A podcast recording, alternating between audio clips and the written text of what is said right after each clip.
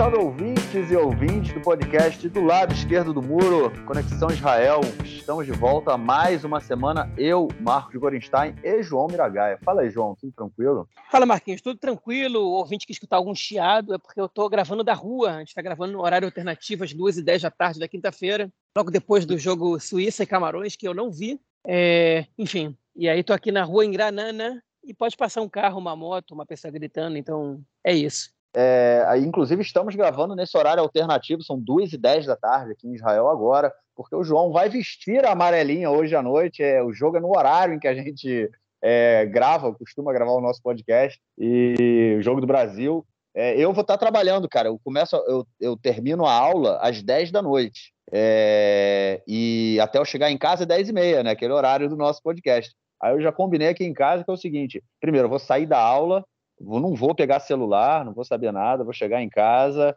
vou ligar a televisão no, botar para rever, né? Botar para como é televisão digital, né? Dá para você começar a ver de novo. Eu vou ver o jogo desde o início. Não... Fiz isso na, na Copa a passada também. Fui trabalhar no, um dia de um jogo e aí foi a única forma de eu conseguir é, ver o jogo sem saber o resultado. Mas vamos ver, vamos ver. Não estou torcendo não. Essa Copa tá muito muquirana, tem aquela vendo o jogo com aquela dor de barriga, né? Por tudo que envolve essa Copa aí, mas enfim. É, vamos que vamos. Vamos então para o nosso primeiro bloco, porque a semana aqui também não foi nem um pouco fácil. É isso, gente. Nesse bloco aí a gente vai tratar de questões é, domésticas, né? É, é, de política e tudo mais. Vamos começar com uma notícia que a gente já comentou na semana passada é, sobre a questão do aumento dos juros. Mais uma vez, o Banco Central israelense é, optou né, por aumentar a taxa de juros em 0,5%. A gente chegou agora a 3,25% ao ano. E isso aí, João, como a gente sempre comenta, tem implicações diretas né, na vida do, do cidadão, principalmente do, do, cidadão de classe média. Né? Começa a. Quem, quem tem prestação da casa própria né, começa a pagar mais caro, isso tem influência direta no aluguel, e sem contar de todo tudo que já vem aumentando aqui em Israel a, a passos largos nos últimos períodos, né, cara? Pois é, sem contar quem tem empréstimo no banco, que não é pouca gente, né? Ou quem está no menos, né, no negativo no banco, também paga mais. Pois é, isso influencia na vida de muita gente, né? É, enfim, como a gente comentou na semana passada, por que, que se faz isso, os efeitos de fazerem isso, já, já deixou esse comentário, mas a gente recebeu essa semana um comentário de um amigo meu, do Fernando Gainer, né, que também é ouvinte do podcast, que agora está morando lá em Portugal. Um abraço aí, Fernando, conhecido como Todd. E ele comentou um pouco por que, que nessa época é, pós-pandemia, né, é, e de grande inflação e dessa guerra, esse aumento de juros parece uma medida é, não racional, né, para controlar a inflação, até porque é um fenômeno global. Eu vou deixar esse comentário para ele, ok? É, enfim, que não é economista, mas chegou a estudar um pouco de economia, né, até abandonar o curso, é, e enfim, e aprendeu alguma coisa, aprendeu bem e faz, fez um comentário da nossa posição sobre isso, a gente convida os nossos ouvintes, é, a exemplo do Fernando, se quiserem fazer algum comentário, ok? Não precisa só mandar por escrito para a gente, podem, podem também gravar um áudio e, dependendo se for é, pertinente, a gente pode reproduzir aqui no podcast também. Então, Marquinhos, toca o Fernando aí para gente, a gente poder seguir. É isso aí, manda, Fernando.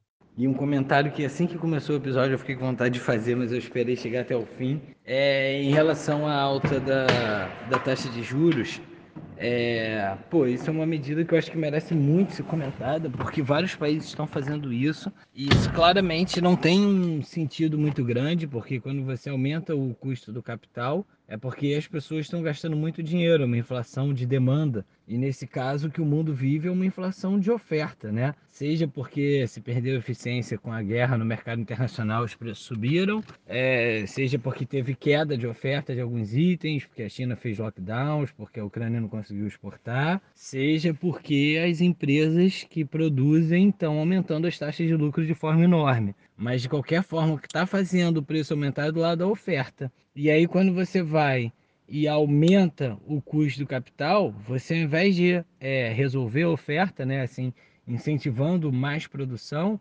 você faz o contrário, você premia quem já está capitalizado e dificulta alguém abrir um novo negócio, né? E aí, se estava difícil consumir com os preços caros, agora fica mais difícil consumir com o dinheiro caro, o que impacta no valor do, da prestação, né, da, da compra da casa, do carro e tudo mais. Então você dificulta mais ainda o consumo e premia o capital. É uma medida que é, não parece fazer muito sentido econômico e não parece ter muito resultado na contenção da inflação de oferta. Eu acho que isso é uma coisa é, que não se espera um resultado na contenção de uma inflação de oferta aumentando taxa de juros. Agora, é, por que está todo mundo fazendo isso? Parece ser mais uma receita neoliberal do que é, um reflexo neoliberal, talvez mais do que uma receita para esse caso específico, do que é, uma medida com com evidências de resultado no curto prazo. Como acontece quando você aumenta os juros e tem uma inflação de demanda, no curto prazo você já sente que as pessoas param um pouco de consumir, porque o dinheiro ficou mais caro no, no dia seguinte. Valeu, Fernando. Brigadão pelo seu comentário. Te esperamos sempre que você quiser. E terminei agora estilo Nelsinho, né? Estilo comentário do Nelsinho. É isso. Vamos então para a nossa próxima notícia do bloco, e aí entrando na questão política, na discussão né, que vem sendo é, feita para construir, para a construção do próximo, do próximo governo, da próxima coalizão. Netanyahu achou que ia rapidinho montar o governo, né, João? A gente comentou isso no, no episódio passado. Ele, no domingo passado, na segunda passada. Não, é isso, né? Na semana passada queria que o, o governo já tivesse é, tomado posse, mas, enfim, a gente não não está próximo disso acontecer, muito pelo contrário. As crises continuam aí na base é, de partidos do Netanyahu. A gente é, é comentou né, no último episódio que tanto o primeiro Netanyahu tinha oferecido o Ministério das Finanças ao Ari Ederi, né, do partido Shas, é, e depois ofereceu para o Smotrich, né, do Partido Sionismo Religioso.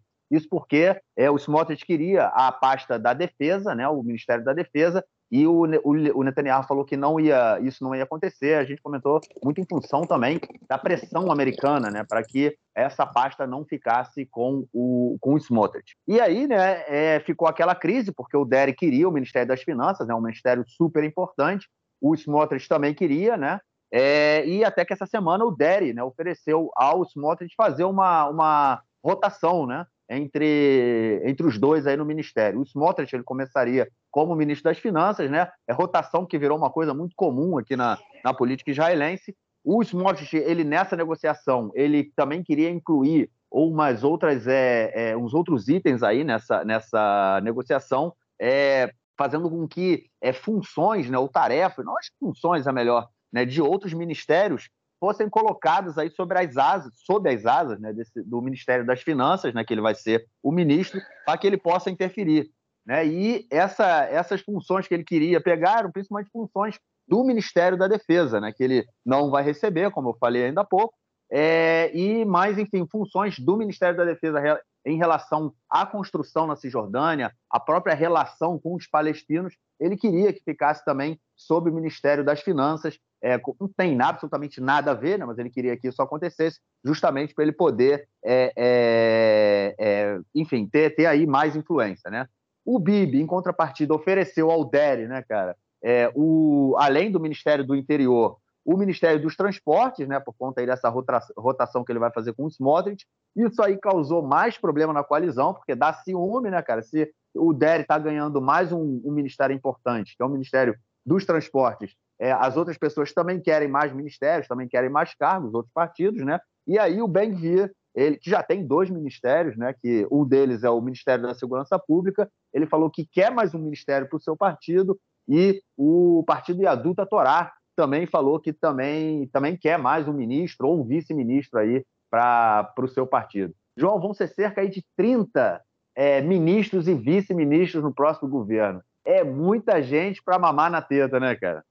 Pois é, um governo com, com poucos partidos, a princípio, né? É, pelo menos em comparação ao último, a gente estava falando de uma coalizão de oito partidos e, é, e, sete partidos no governo, sendo que, enfim, é, em alguns partidos é, a gente tinha mais de uma força ali, mais de uma CIA, como se diz, né? É, em transição para esse último governo, que você tem um partido que tem metade das cadeiras, né? E basicamente outros três partidos, outros cinco partidos, mas, mas juntos em três, você tinha a oportunidade de reduzir o número de ministérios.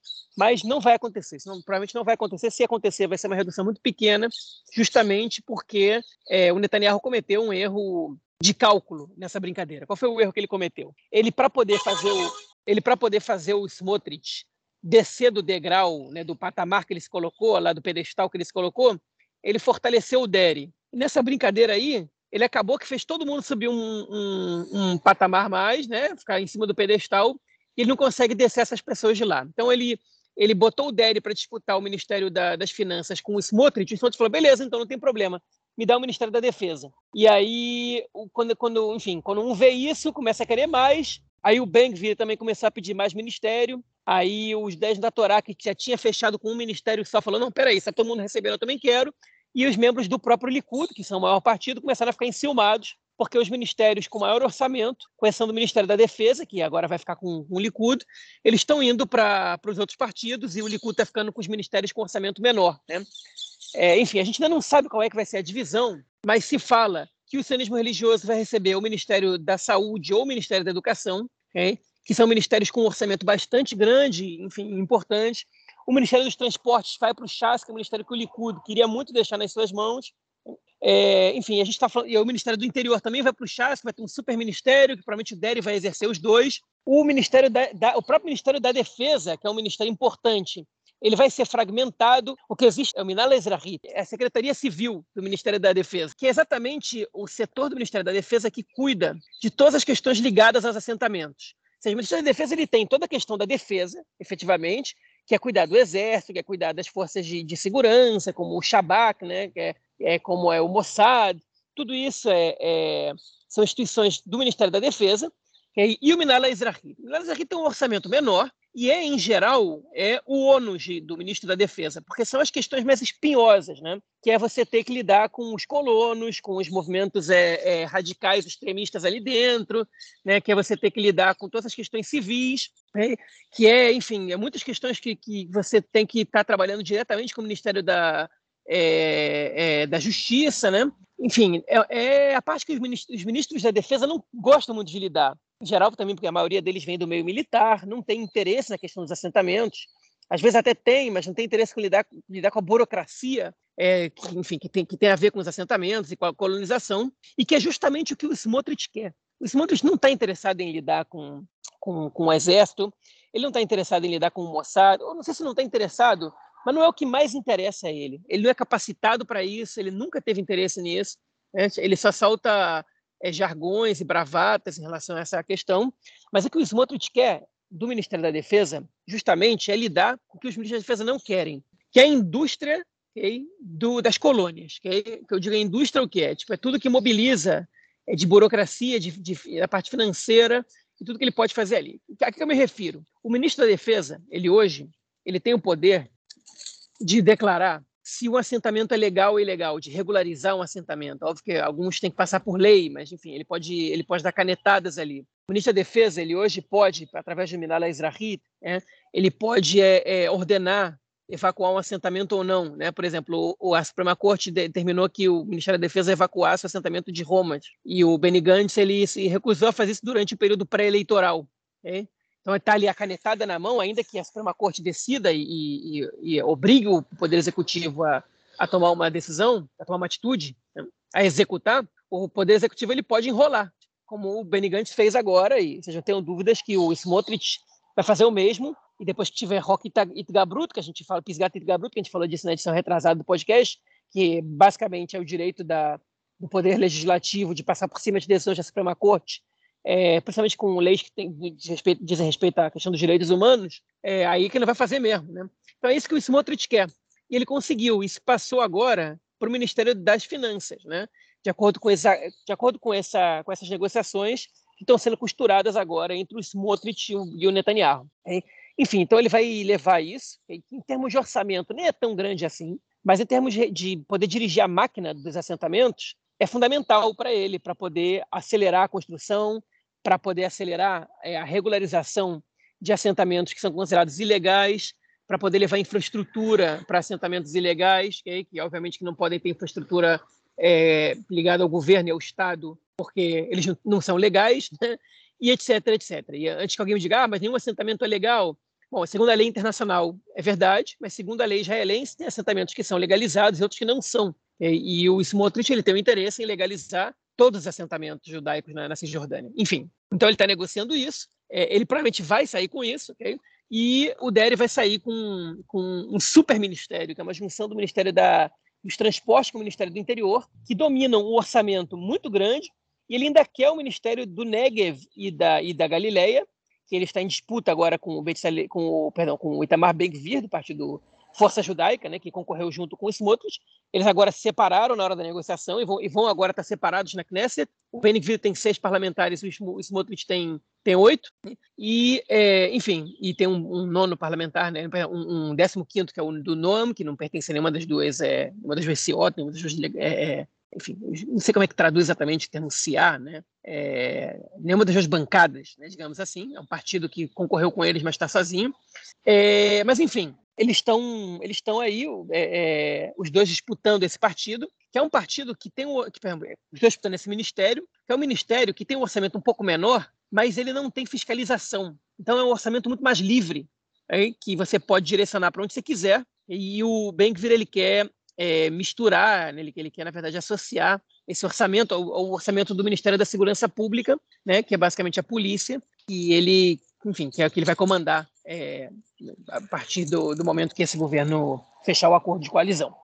Enfim, e o Partido Judeu da Torá agora também quer mais um ministério, e aí o Likud entrou na briga, o Israel Katz, que é ex-ministro de um monte de coisa, dos transportes, do exterior, das finanças, que é, ele caiu muito nas internas do Likud, ele disse que se ele não recebeu um ministério do alto escalão, ele não vai nem participar do governo, e o Likud deve dar agora. É, o Likud vai ter na, na, sua mão três ministérios importantes, né? que são, certamente vão ter, que é o Ministério da Justiça, que deve ficar com Yariv Levin, o fiel escudeiro do Netanyahu, o Ministério é, da Defesa, que vai ficar entre o Yoav Gallant e o Avi Dichter, né? que são dois membros do Likud que são ligados à defesa, historicamente. O Avi Dichter foi é, líder, chefe do, da, do Shabak, né? que é o Serviço de Segurança Nacional, e o e o, Av, e o Avgalant foi general das Forças Armadas. É, e o Ministério e do ministro Exterior. da Educação. E ah, ele foi ministro da Educação também, é verdade.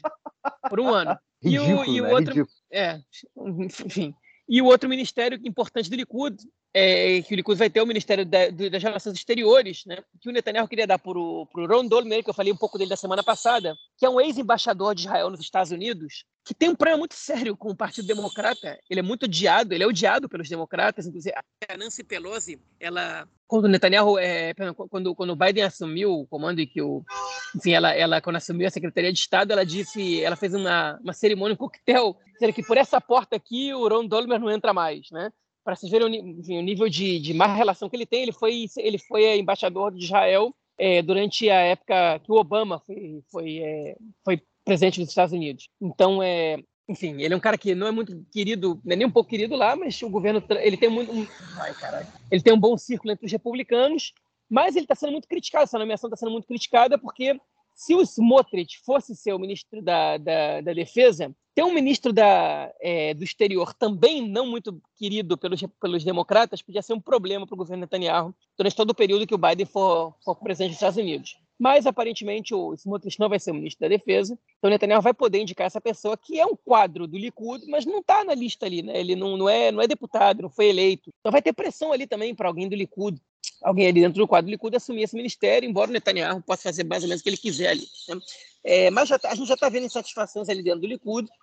É, e a única pessoa que abriu a boca até agora é o David Bitan, do Likud, que ele não pode ser ministro porque ele está sendo é, é investigado por, por, corrupção, então ele não pode exercer cargos de ministro, único que abriu a boca porque ele não tem medo de represália do Netanyahu. E ele disse que enquanto ele está vendo o governo distribuir os principais, é, as principais pastas para os outros partidos, o Likud fica sem nenhuma, e que é um absurdo isso, etc, etc. Obviamente que ele não criticou o Netanyahu, ele direcionou mais a crítica dele é, a, aos líderes dos partidos que compõem a base, né, dizendo que eles são interesseiros, etc, etc. E aí, mas, na, na verdade, para meio entendedor, baixa que essa é uma crítica também ao Netanyahu, que, segundo algumas vozes ali que não querem.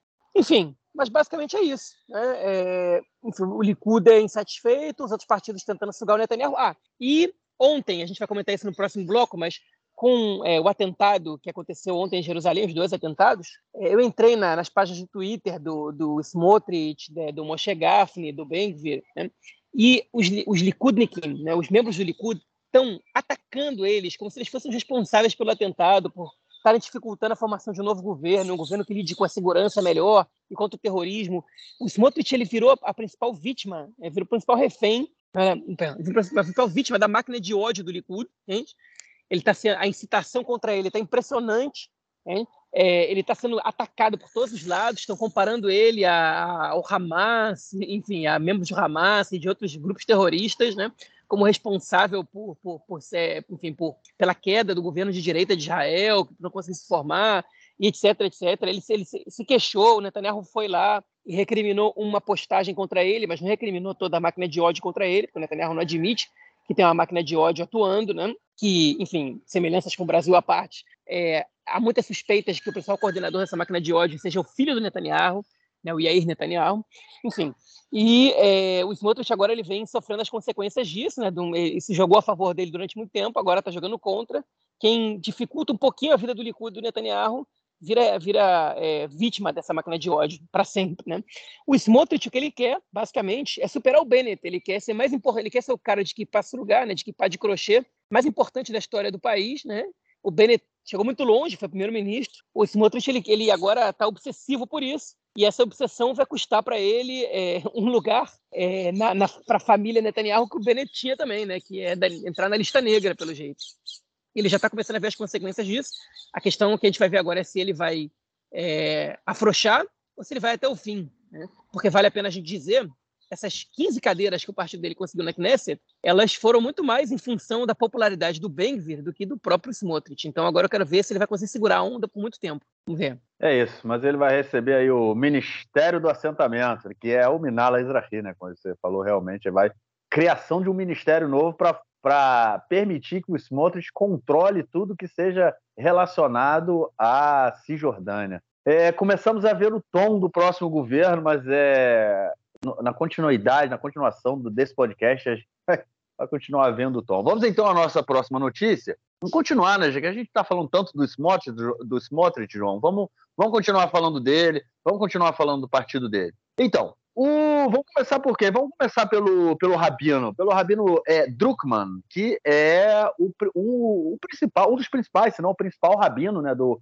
da Sionuta Datit, né, do sionismo religioso, e ele deu uma entrevista é, no, na semana, no final de semana passado para o jornal é, Israel Ayom, né, um jornal que é, é, um jornal que sempre apoiou muito o Likud, né, o, o dono do jornal, o ex-dono do jornal, se não me engano, ele morreu, né? O Adelson morreu, mas ele é, é, era, era bibista, né? E o jornal, ele sempre foi um jornal que apoiou muito o Likud é, enfim, aí o Rabino deu uma notícia é, é, para esse jornal na semana passada, deixando aí bem claro quais serão as políticas é, é, que o partido dele defende é, para o próximo governo, né? Enfim, ele falou que, dentre outras coisas, né, ele falou algumas coisas, até que uma chocou mais aqui a gente. ele falou que a conversão né, do judaísmo ela deve ser descentralizada, né, que hoje é pela Rabanut Arashi, né, a, a o Rabinato Central, né, é o único órgão que pode fazer a conversão. Ele quer que a conversão seja é, mais descentralizada. Por outro lado, ele diz que não precisa fazer nenhuma,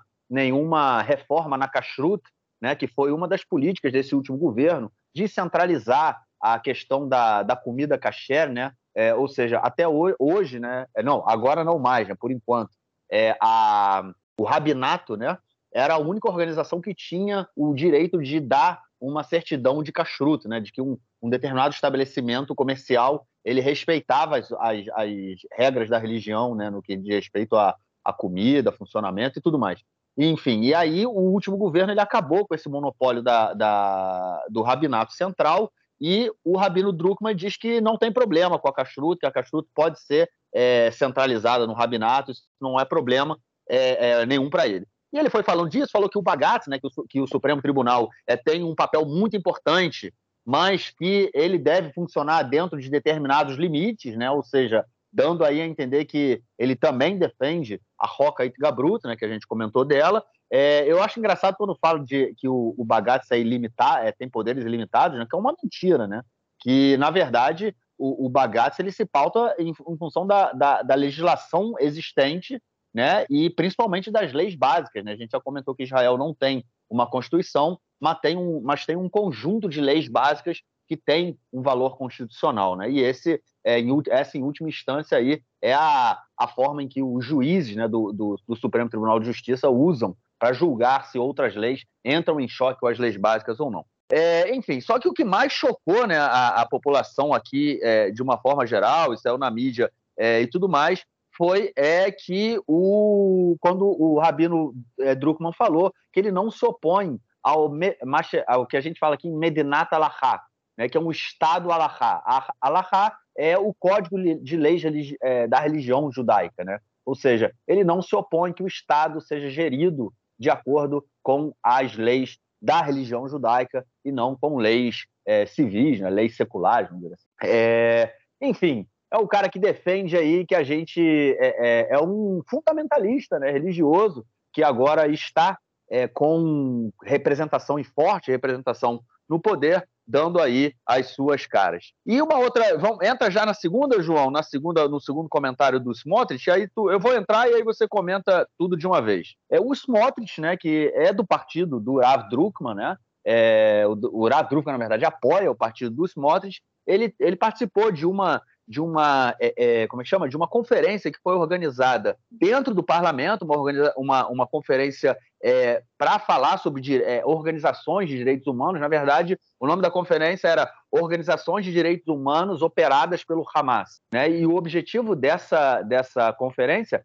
era falar de organizações é, estrangeiras, né? organizações de direitos humanos estrangeiras, que no caso, é, como eles, bom, eles dizem, né, que seriam operadas pelo Hamas e são organizações antissemitas né, e antisionistas. Só que eles incluíram aí nessas, nessa, nesse rol né, de organizações, organizações como o, o Quebrando o Silêncio, né, que é uma organização israelense de ex-soldados, né, é, do, que, que, enfim, que defende os direitos humanos, uma outra organização chamada Shalom Marshab, né, que eu acho que há, muitos, muitos nossos ouvintes acreditam que, que conheçam, que é a organização Paz Agora, e também falou do, é, do fundo, do novo fundo para Israel, né? É a Keren Hadashah, que na verdade é um fundo que já existe há 43 anos e ele, é, é, ele é, é, é como é que chama? Ele é, apoia, né, incentiva diversas iniciativas relacionadas aí à população civil, né, no que diz respeito a direitos humanos, direito da, da população LGBT, direitos das minorias, enfim,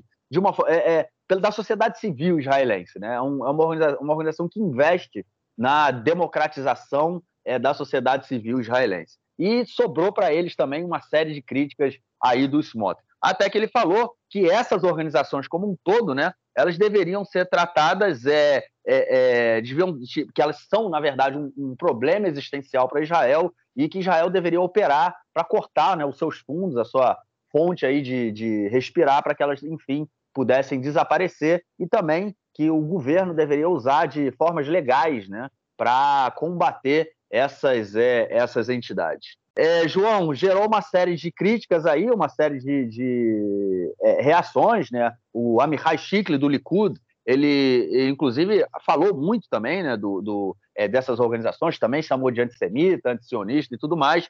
E a Merav Michaeli, do Partido Avodá, ela falou que é, o que os Smotrich quer é acabar com o lado democrático né, do, do Estado de Israel e subordiná-lo ao que hoje se, muito se, muitos né, costumam chamar de judaísmo. É, João, tanto o Rav Druckmann quanto o Smotrich, cada um na sua área, né, um na, na área de, da política como né, da política como é, é, direitos humanos e tudo mais, outro na área da religião, mostrando aí a sua cara e mostrando aí o que esse partido vai defender para o próximo governo, né? Pois é, agora eu vou falar. O Rav Druckmann, né, ele, é, ele é como se fosse uma espécie de, de guia espiritual do partido do, do Smotrich. Mas a diferença dos partidos ortodoxos, os sionistas religiosos, eles não, eles não seguem a risca o que os rabinos fazem. Né? Eles não vão consultar o rabino na hora de tomar uma atitude. Né? E você não vota no rabino. Então, o rabino diz uma coisa, não necessariamente os políticos vão endossar o que disse o rabino. Por exemplo, o Bennett também ia se consultar com o Rav Druckmann, e o Bennett sempre se mostrou contrário a isso, é, pelo menos na, no, no, discurso. Né? Bom, na prática também acho que ele não foi, ele não, é, não, não trabalhou, pelo menos quando foi primeiro-ministro, né, em prol dessa ideia. Quando ele foi ministro da Educação, na verdade, talvez um pouco ele tenha feito por isso, sim. Um pouco não, bastante, eu diria.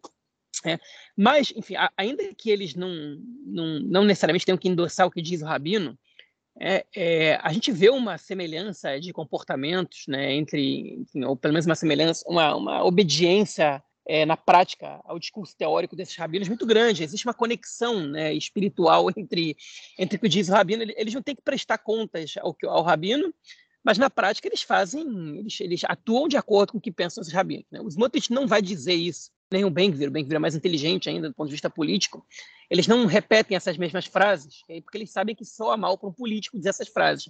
Então eles deixam o rabino dizer, sei lá, isso quem disse o rabino não fui eu, não tem nada a ver com isso respeito esse rabino, diz muitas coisas boas, mas nesse ponto não concordo exatamente com o que ele diz. Essa é a resposta é, é, clássica né, do que, do que, enfim, que eles têm para dizer. Mas o rabino dizer isso abertamente, embora não me surpreenda em nada, eu já, eu já vi o Rabi Druckmann dizer coisas do gênero, até piores, é, enfim, ele só mostra como, é, aos pouquinhos, algumas questões vão saindo do armário. Por exemplo, o comentário do Smotrich sobre os direitos humanos não surpreende nada vindo de quem veio, né? Ele diz que, que, que essas pessoas, é, você, tem que, você tem que lutar contra as violações de direitos humanos, seja através da lei ou, do, ou da, da de, de, medidas é, relacionadas à defesa. Né? O que, é relacionadas à defesa? É, é, botar na cadeia pessoas que atuem em prol dos direitos humanos, é criminalizar os direitos humanos do ponto de vista militar, né? é você tipo, atirar nessas pessoas. Né? Ou seja, é, o problema, na verdade, dessa questão não é o Smotrich dizer coisas que a gente já sabia que ele pensava e que talvez ele já até tenha dito antes mas sim ele dizer isso como ministro das Finanças. Né? Mas é um ministro do Estado dizer uma coisa dessas. Esse é o problema. Né? É, e, e o complemento a esses absurdos ditos essa semana, um comentário que o Ben-Gvir disse logo depois do atentado, que foi dizer é, que a, enfim, uma, uma, logo depois disso ele fez uma série de comentários absurdos sobre como você tem que é, é voltar à política de, de, de assassinatos seletivos e de fechar as entradas e saídas para as aldeias e assentamentos de onde vieram os terroristas e é destruir a casa deles, etc. E é uma jornalista da, da Galeit Sahal, que é a rádio do Exército, ela disse que esse tipo de comentário é, ela gera escaladas violência. E, e aí o, o Smotro disse o Banksy foi, foi à cadeia nacional e a, e a conta do Twitter dele dizendo que ela estava incitando contra ele e que ela estava promovendo ódio e que ele não é a favor de, de calar a boca de ninguém, de silenciar ninguém, mas que ele ia trabalhar para que ela fosse demitida da Rádio do Exército. Né? Enfim, então eu não sou contra calar ninguém, mas eu quero, eu quero calar essa mulher. Ou seja, não pode me, não pode me criticar, porque ela não citou coisa nenhuma contra ele, ela criticou o que ele disse. Né? Ele criticou a política do Estado, ela criticou o que ele disse. Qual o problema? Né? Enfim, não incitou nada contra ele, ele que é o mestre da incitação, né? desde a época do assassinato do Rabi, é, não tem moral nenhuma para posar, de, posar de vítima nisso aí. Mas, enfim, então são três comentários que você diria, ah, são, são três é, ultra, ultra é, radicais que estão dizendo besteira, como sempre, que não são democráticos. O problema é que essas pessoas estão falando agora em condições de líder espiritual de um partido na Knesset, né? É, do governo, de ministro, potencial ministro é, da, da, potencial não, na verdade, virtual ministro das finanças e virtual ministro da polícia, né? É, enfim, da segurança pública. Isso é muito preocupante, né? E mostra o cenário que a gente vai viver agora, um cenário que, enfim, que a, a legitimidade para o radicalismo, para o fascismo, ela está ela tá posta aí né, à prova, né? E para cada um vai poder entender o que quiser, né? Porque as pessoas vão, ser, vão se sentir autorizadas a fazer o que quiserem. A gente viu isso acontecer em vários outros países, não vou nem citar nomes agora, o ouvinte sabe muito bem o que eu estou referindo. Já viu isso ser legitimizado em Israel também, mas agora tá, chegou no nível extremo de legitimação em Israel. Né? Não chegou no máximo, as pessoas podem chegar ao, ao, ao cargo de primeiro-ministro também, e ao Ministério da Defesa. Ainda, ainda não chegaram a tanto, é, mas o estrago vai ser muito grande. Vocês podem, podem esperar aí. Ô, João, a gente pode chamar o Bengvir de é, Benedito, Benedetto Gvir, cara? Itamar Benedetto Gvir. Eu acho, Gvir, eu acho que cabe bem nele, cara. Cabe bem. Um dos ouvintes que. A tradução é parecida, né? Né? Pois é, Benedetto. É ele mesmo. Bom, vamos então à nossa próxima notícia do bloco. Os ouvintes, será que os ouvintes já cansaram de ouvir sobre o partido Yaduta Torá? Eu não sei, cara. Se não cansaram, eu espero que não tenham cansado, porque a gente vai continuar falando deles. Enfim, mais uma vez, nosso querido é, Betzalel Smotrich e o partido Yaduta Torá é, mais uma vez querem trazer um projeto de lei, mais uma informação que foi passada aí pelo jornal Israel Ayom, é, o, eles querem que incluir na discussão das da, da coalizão, no, do acordo de coalizão, uma lei que ela é, é, ela mude, né, um pouco a porque uma, é, vamos dizer assim, uma lei que ela não criminalize a, a, a, separação entre homens e mulheres em, em eventos públicos. O que, que significa? Que ela regularize. Regulariza, isso, exatamente. Porque até o momento, muitas vezes, quando é, a, a, a parte, né, é, algum evento religioso, é, os religiosos eles querem colocar e fazer uma, uma, uma separação né, entre homens e mulheres nos eventos, e isso muitas vezes acaba tendo é, aí a posição contrária né, da, da justiça, e já teve evento que foi cancelado por causa disso, já teve confusão, enfim. E agora eles querem criar uma lei que regulariza, né? Obrigado aí pela palavra que faltou, regulariza é, esse tipo de separação nesses eventos. Porém, não são só em eventos, eles também querem que isso seja aprovado aí é, para colégios, né, para serviços públicos, ou seja, você pode ir, de repente, a uma filial do Serviço Nacional de, de Segurança, é, Segurança Social e você vai ter uma, uma fila para homem e uma fila para mulher. Né? Enfim, isso em determinadas cidades, obviamente, é, a princípio, inicialmente, né, eu acho que é, eu falo isso porque eu acho que quando você, a gente abre brechas nesse sentido, é sempre o início, né? não é nunca o fim, é sempre o início. É, mas, enfim, inicialmente aconteceria nas cidades onde a população é majoritariamente ou unicamente é ultra-religiosa. É, João, eu me lembro de, assim, pouco tempo depois de eu ter chegado em Israel, é, em ônibus em Jerusalém, já ter é, participado, inclusive, de de discussões quentes em que é, é, é, mulheres muitas vezes eram coagidas a não ficar no ônibus por é, é, cidadãos ultra-religiosos que, achavam que é, a parte de trás do ônibus era só para homens e a parte de, da, da frente só para mulheres.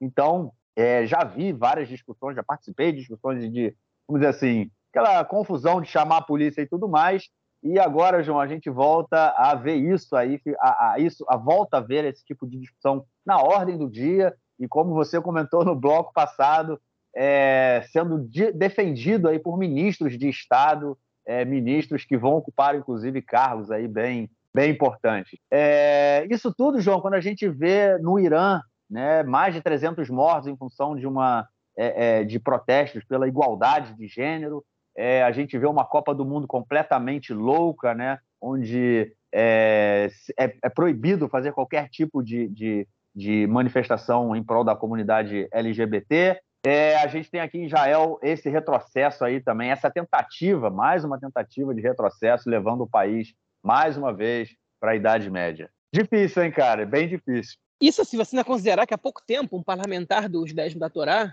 ele disse que por ele as mulheres nem votariam né, na, na Knesset. Né? Por ele as mulheres não teriam direito nem a voto, porque estava sendo debatido se ia ter cota. Esses partidos tinham que ter representação feminina, um mínimo de representação feminina, porque vale lembrar que esses dois partidos, os Dez da Torá e o Chas, eles não têm nenhuma é, mulher dentro, na, na, na Knesset, nunca tiveram nenhuma mulher nas suas fileiras.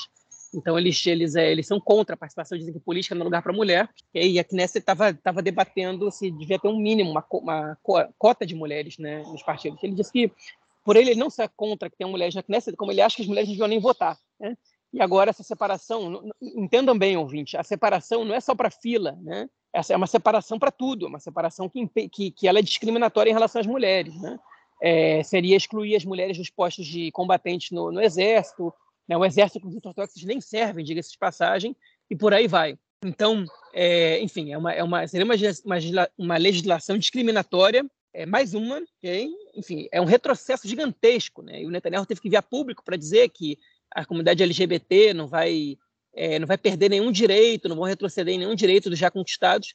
Eu duvido, eu quero ver ele segurar essa peteca aí. Não só a comunidade LGBT vai perder direitos, como as mulheres também, como outros grupos também.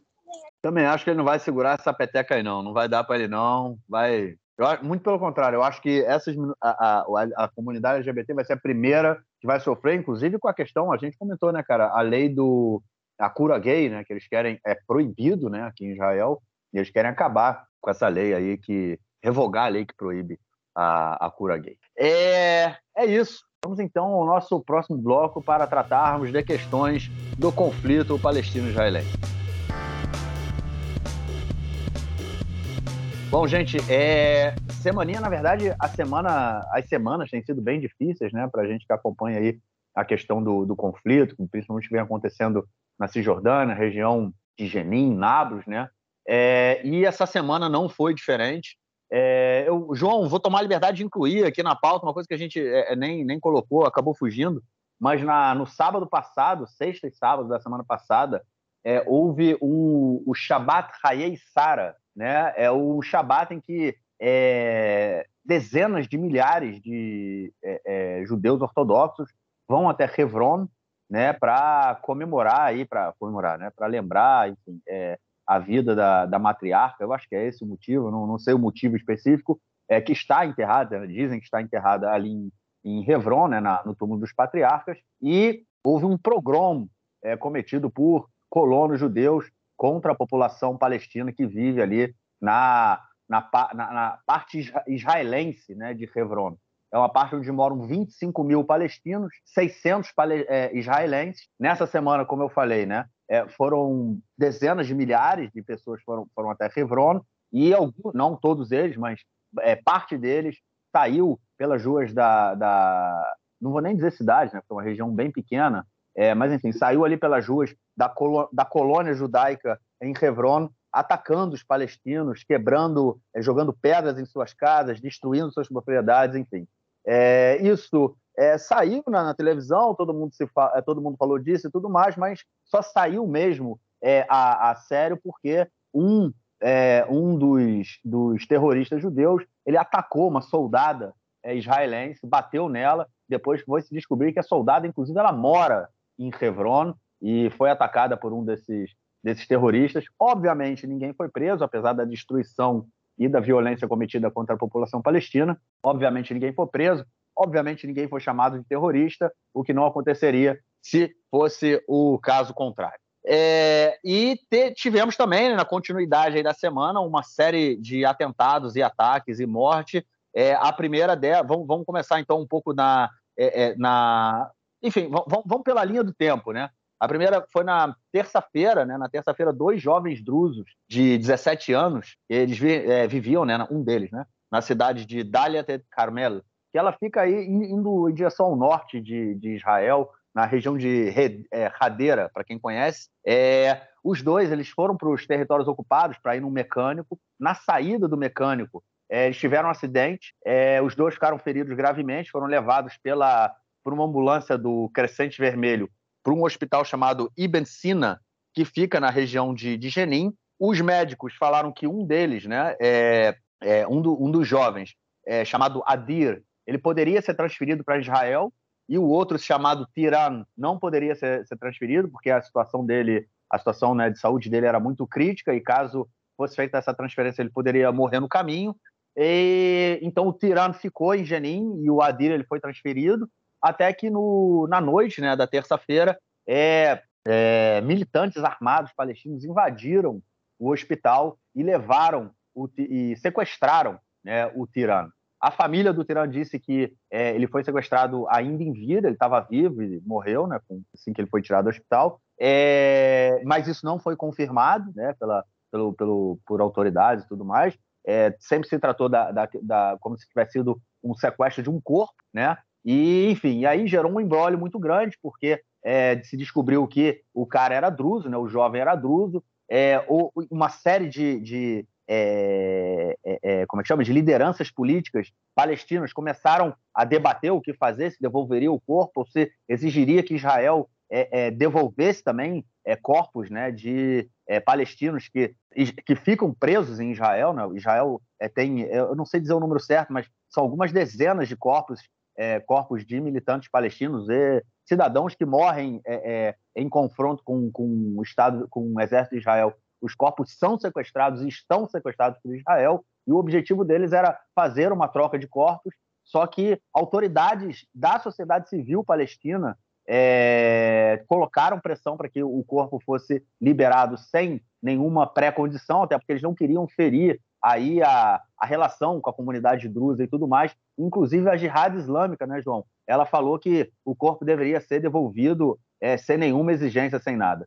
No final do dia de ontem, na quarta-feira, o corpo foi, enfim, devolvido é, para a família do tirano, que vai poder aí é, prosseguir né, com os rituais de enterro, é, o que não acontece com as famílias de dezenas de palestinos que vivem na Cisjordânia. Que caso estranho, hein, cara? Caso muito estranho. É, enfim, me surpreendeu, um, um israelense no hospital em Jenin, aí fui olhar o que aconteceu, era um druso, né? Pensei primeiro que era um muçulmano, então eu descobri que os drusos também vão lá fazer negócios. O cara foi trocar o aparelho de som do carro dele, e aí se envolveu num acidente, morreu, enfim, eu fui internado no hospital, ninguém sabe se ele morreu no hospital ou não, ainda que é, enfim, o consenso diga, a maioria das informações diga que sim, aí sequestraram o corpo, enfim, já conseguiu trazer de volta, talvez se fosse de um judeu fosse um pouco mais difícil, né, é, mas enfim, acho que os palestinos liberaram com um pouco mais de facilidade, porque o sujeito era, era árabe, no caso druso, enfim, e ele e, mas teve manifestações na, na, em Dalita Carmel, né, que é o lugar de onde ele vem, o, o enfim, a comunidade onde ele vem, uma bagunça danada, né? É, caso bastante complexo. Essa semana foi uma semana horrível, né? Teve, enfim, teve um, mais um palestino morto em, em, em Nablus, em troca de tiros com o exército, né? Toda semana praticamente tem um, dois, três que morrem em, em conflitos com o exército. É, teve e teve a cereja do bolo do, do, da semana ruim, do bolo estragado. Foram esse duplo atentado em Jerusalém ontem de manhã, nessa quarta-feira de manhã, né? Umas bombas que a princípio a gente não sabe se foram colocadas em mochilas, mas aparentemente estavam em bicicletas, né?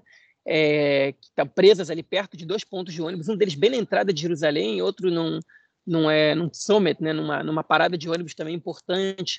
É, Ramot, que é no bairro é, em Jerusalém Oriental, no bairro Oriental, explodiram é, numa diferença, se não me engano, de 15 minutos entre uma e outra. A primeira, com muitos feridos graves, inclusive um morto, um garoto de 15 anos estava indo para o Yeshiva, uma academia rabínica, é, como faz todos os dias. Provavelmente ele morava ali perto, em Givat Shaul, ali num desses bairros que está ali na entrada de Jerusalém. É, e o outro deixou três feridos leves, né?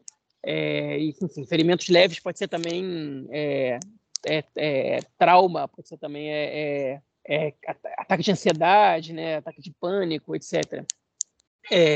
Enfim, mas foram 19 feridos ao todo, cinco deles em estado grave um morto até agora, um deles em estado crítico né, no hospital, a gente até está lutando pela vida. Tipo de atentado que não acontecia há alguns anos em Israel, né, de explosão, de bomba. Um, um atentado que foi planejado é, por grupos terroristas, até agora ninguém assumiu a autoria, o que não é comum.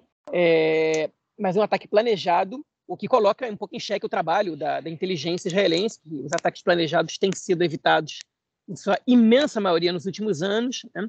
Um ataque de um lobo solitário é muito difícil, que o sujeito resolve um dia pegar uma faca e, ou o próprio carro e fazer um atentado. É difícil você prever, mas um, um ataque a uma bomba, duas bombas simultaneamente em estações de ônibus, é, que você possa colocá-las ali sem ninguém te ver, né? que você possa preparar as bombas sem ninguém saber que você está preparando e que você possa ativar essas bombas em horários muito parecidos, numa distância, a distância, né? não não está ali no lugar, é, é, é, um atentado que tem que ser muito, muito bem planejado, muito bem para ter sido executado dessa maneira, que ele foi muito bem executado e deixou é, feridas aí muito grandes, tumultuou o dia inteiro, além do, das vítimas, tumultuou a manhã inteira em Jerusalém, toda a entrada e saída da cidade foi fechada, e a, a polícia o exército foram procurar outras bombas em todas as estações de ônibus da cidade. Né? Enfim, não conseguiram encontrar até agora a identidade do, dos terroristas, não sabem quem foi que fez. Né? É, o que enfim, tudo isso é incomum, mostra o grau de, de, de execução, é, de, de, boa execução dos atentados. No caso, obviamente que eu me refiro à, à parte técnica da execução, não a, não a moral, né? É, nesse caso, enfim, e óbvio que é, o serviço secreto israelense ele, ele evita dezenas, centenas de atentados desses né, durante, por, por, semana, mês, é, e esse foi um que passou. Né, então, eles fazem um trabalho é, é, é enfim, importante. É, não estou agora julgando os métodos morais que se usam para fazer esse, esse, esse, trabalho, mas nesse caso eles falharam, e é uma coisa que tem que pensar, não só para você ver por que, que eles falharam, mas para ver se vocês vão falhar outras vezes também no futuro, né? Porque o aprendizado, principalmente, não é só para punir as pessoas que fizeram, mas também é para é para é, você prever atentados no, no futuro. Nesse caso, o incrível que foi é que o Ben-Gvir ele chegou no, no, no, lugar do atentado. O Ben-Gvir é o futuro ministro, é, ministro da, da Segurança Pública, né? Não é nem potencial, futuro ministro. Você está esperando assinado, o, o, acordo ser assinado, o acordo de coalizão ser assinado. Ele chegou no local e ele foi atualizado pelo chefe da, da polícia, pelo, pelo comandante-chefe da polícia, o Kobe Shabtai, antes do atual ministro, que é o Omer Barlev, do Partido Trabalhista. É, o Omer Barlev chegou um pouco depois, e o, enquanto ele não chegava, o Ben-Gvir foi sendo atualizado. Né?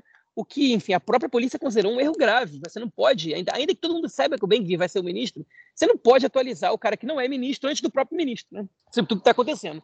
E o Omer Barlev, pelo que a gente sabe, ele viu que o Ben-Gvir estava na cena, sendo entrevistado e ali, sendo atualizado, e ele optou por não entrar ali, por não aparecer no lugar, ele ficou esperando até que o Ben-Gvir saísse dali, né, para não ter que disputar espaço e para não, não correr o risco de ser confrontado pelo bem vir na frente das câmeras, né? E ser ainda mais desmoralizado que ele já foi. É, enfim, caso bizarro também, a, a, própria polícia entende que foi um ato absurdo, né? Você atualizar qualquer pessoa antes do atual ministro. É, enfim, e, e, esse é o desfecho também desses tempos que a gente está sombrios que a gente vai viver aí. O atentado é muito problemático, não dá para se culpar ninguém especificamente pelo atentado, né? É, ninguém, nenhum político específico, nem o governo que está saindo, o governo que está entrando, enfim. É, obviamente que, que, o Ministério da Segurança Pública tem a sua responsabilidade por isso, e o Ministério da Defesa também, até porque quem atua nessa área, principalmente o Ministério da Defesa, gente, até que a gente saiba quem foi o executor, não dá para saber é, quem, quem, é, quem deveria ter evitado esse atentado especificamente, okay? mas foi um atentado grave, né? e que, obviamente, dá sequência a essa roda de tensões que a gente está vivendo há bastante tempo já, que ainda não escalaram bastante a um nível de guerra, mas, mas, é, mas eles também não se não tranquilizam. Né? Numa semana que os Estados Unidos mandaram uma, uma mensagem muito clara para o novo governo israelense de que a autoridade palestina ela está em. A gente, já, a gente já, já sabe disso há um tempo, né, mas que parece que a situação está pior do que nunca, né? que a autoridade palestina está em vias de, é, de, de ser destruída, de ser despossada né, o, a liderança do Abu Mazen, do Mahmoud Abbas, é mais fraca que nunca, e o governo ele está, enfim, é, o governo, toda a autoridade palestina está em vias de cair agora a qualquer momento. É, e isso é ruim para Israel. É, não importa de que lado você esteja, você tem que entender que isso é ruim, porque se a autoridade palestina é derrubada, não vai ser por forças moderadas, né, vai ser por forças mais radicais. Enfim, tudo isso no contexto de uma outra notícia que a gente não botou na, na pauta, né? E muito bem lembrado por você esse pogrom em Hebron, Marquinhos. Eu esqueci realmente, porque ele foi logo depois ele foi logo no início da semana, foi logo no, no, no, sábado à noite ou no domingo, não sei. É, mas, enfim, ou na própria sexta-feira, depois que a gente gravou na, na semana passada. É, mas, enfim, outra notícia que a gente não botou na pauta é que outra, outra vez Israel fez um ataque à Síria. Né? Esses ataques, como a gente sempre, sempre comenta, eles são frequentes. E o Irã acusou Israel de matar um membro do alto escalão da Guarda Revolucionária. Né? É, enfim, a gente provavelmente foi de propósito. Né? Provavelmente esse ataque foi de Israel, provavelmente Israel não assume esses, ataques provavelmente essa, é, essa, esse assassinato seletivo foi de propósito, não sei se Israel queria matar essa pessoa especificamente, ou queria atacar forças iranianas ali, é, e acabou matando uma pessoa importante, embora eu duvido que, que, que a inteligência israelense, que, que o Benny Gantz, ou quem seja, se arrependeu desse ataque quando, quando tenha sabido quem foi, quem foi o morto. O Irã, como sempre, prometeu vingança, etc, etc. Uma vingança que nunca vem é, no mesmo nível, né? se vem, vem através de, de ações muito é, menores. É, mas, enfim, é, mais, um, mais uma notícia para engordar um pouquinho a. Já que tu entrou em todas as notícias né, que, que a gente ia falar é, é, é, em relação aí a, aos atentados e ataques e tudo mais, só fazer alguns comentários. É, esse ataque aí em Jerusalém, né, um deles para o ouvinte que conhece aqui a, a cidade, ele, ele, foi, ele aconteceu na, no local que é chamado Trampiada, para quem está descendo de Jerusalém para Tel Aviv, né, pela Estrada 1, é, quando a gente sai, passa embaixo da linha do trem, né, daquele trem de superfície, né, da ponte, aí depois tem dois postos de gasolina à direita e logo depois tem uma, uma, uma estação, de, uma, um ponto de ônibus que ele é muito grande e fica ali uma série, uma série de geralmente estudantes, né? Mas enfim, é, é, é homens na grande maioria ultra-ortodoxos, mas também tem mulheres, obviamente. Mas enfim, a grande maioria homens ultra-ortodoxos que é, querem sair da cidade em direção ao centro, em direção, geralmente, principalmente a Bnei Brak, né? E aí eles ficam ali tentando pegar é, é, carona. Então é uma região, principalmente nessa hora, a primeira bomba estourou por volta de sete, a segunda sete e meia. Então uma hora que está bem cheia e por isso deixou aí. É, acho que nesse local foi uma, um, foi um menino morto de 15 anos e outros de outros 17 feridos. E realmente, como é na entrada da cidade, fechou absolutamente tudo, foi foi ali caótico, né? É, aquilo tudo ali que aconteceu. Mas, enfim, só um caso. E o que você falou do, do, do Benedetto Gvira, é, João, é, ele chegou lá na, na, cena do crime e o que ele também fez um discurso né, para frente da televisão, e aí o que ele falou foi: é, é, é, a gente tem que dar uma resposta ao terrorismo e tem que, é, tipo, dar uma rochada né, nas cadeias. Ele falou que as cadeias, nesse momento, devia estar tudo fechado na cadeia, todo mundo, é, é, é, tipo, fechado, né? não sei o que ele quis dizer com isso, mas enfim. Ele, o que ele quis dizer é acabar com a festa dos terroristas na cadeia, é, falou que tem que parar de dar dinheiro para a autoridade palestina, enfim, fez todo o clichê né, e toda as, todas as bandeiras é, racistas né, que, que, que, sempre ele, ele traz. Agora, o que mais me, me impressiona é, nisso tudo né, é realmente o tom desse novo governo. Né? É cada depoimento, cada entrevista, cada fala ou do Smotrich ou do Bengvir, né, a gente vê qual vai ser o tom deles, né, do próximo governo. Se o Likud vai, vai conseguir parar ou não é, o que vem pela frente, né, a gente, a gente não sabe. Mas o tom né, que eles estão dando para o próximo, próximo governo, e eu acho que esse podcast, todas as notícias que a gente leu, é, que a gente apresentou aqui até agora, elas são notícias que elas dão, mostram muito isso, né? Mostram aqui a questão do Yaduta Torada, dos Haredim, né, dos ultra-ortodoxos e a separação entre homens e mulheres, é, a questão o DERI recebendo o Ministério dos Transportes, a gente, é, o, é, a gente pode esquecer é, é transporte público no Shabat. Não vai acontecer. Né? A gente tem aí o rabino do sionismo religioso falando sobre é, Medinat Alahá, né, a lei religiosa, enfim, sobre a, os ataques ao, ao, ao, Supremo Tribunal de Justiça, a questão do assentamento, enfim, eu acho que esse podcast, é, com essas notícias que a gente teve essa semana, ele traz uma. É, traz uma. dá, dá para a gente uma, uma, uma visão muito muito é, é, acurada, né, do que não, não vou dizer do que vai ser o próximo governo, mas do que principalmente o, o partido do Smotrich, o partido do Bengvir, o partido do o Yaduta Torá quer, e o Chas também, né, acabam querendo para o próximo governo. É, e aí, João, é uma coisa bem interessante que combina com, com o que você falou lá no início, depois da quando a gente teve o resultado eleitoral, que você falou que o Netanyahu nesse momento, ele, apesar de ele ter um governo né, de direita, né, de é, é, direita cheia, né, não tem nenhum partido ali que ele chama de esquerda, é, são todos é o Likud e partidos ortodoxos, né, partidos religiosos. É, essa é a coalizão do Netanyahu. Então, é, é ele, no caso, seria o, o lado mais à esquerda né, da, da coalizão. E, e aí é que a gente é por isso que a, é aí que a gente vai ter que ver até que ponto o Netanyahu sendo essa esquerda aí, né, o lado menos direita, vai conseguir frear, né, todos os anseios aí dos, dos fascistas na próxima coalizão.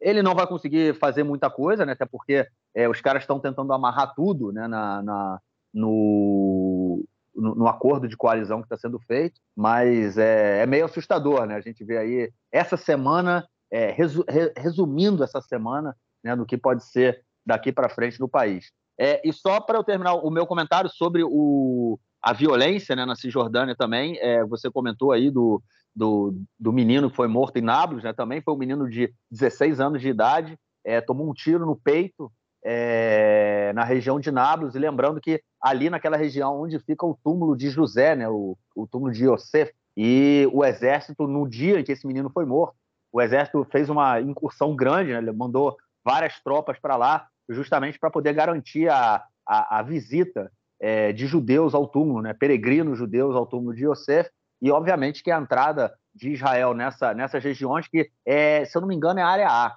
né, que é a área de controle total. Talvez o túmulo seja a área C, né, o túmulo especificamente, mas enfim, é uma região que ela é, é entre Nablus e Jenin, né, uma das regiões mais conturbadas ali da, do norte da Cisjordânia, é, e a gente vê, enfim, o exército entrou pela manhã e no, no durante o dia, no final do dia, o, o menino tomou um tiro no peito. Nesse mesmo dia foram mais de 10 pessoas feridas com, com bala, né, com tiro mesmo, e outras 22 com, com tiro de borracha. É, ou seja, é só para dar também uma, um panorama um pouco. A gente sempre fala da violência, da violência na, na Cisjordânia, mas a gente acaba, acaba trazendo é, o número de mortos, né? as pessoas que acabam sendo mortas, mas a gente nunca fala dos feridos. Né? A gente pode imaginar que, enfim, são, são é, é informações que foram passadas pelo Crescente Vermelho, mas é, 11 pessoas feridas a tiro ontem na Cisjordânia, é, ontem, ontem, ontem na Cisjordânia, eu acho que é, é um pouco demais, né? Acho que não dá para a gente continuar assim. E... Mas as previsões não são muito boas. Bom,